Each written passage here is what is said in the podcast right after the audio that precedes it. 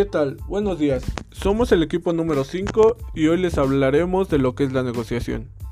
Les hablaré de lo que es la negociación. Se puede definir prácticamente como el proceso que se les ofrece a los contendientes la oportunidad de intercambiar promesas y contraer compromisos formales, tratando de resolver sus diferencias.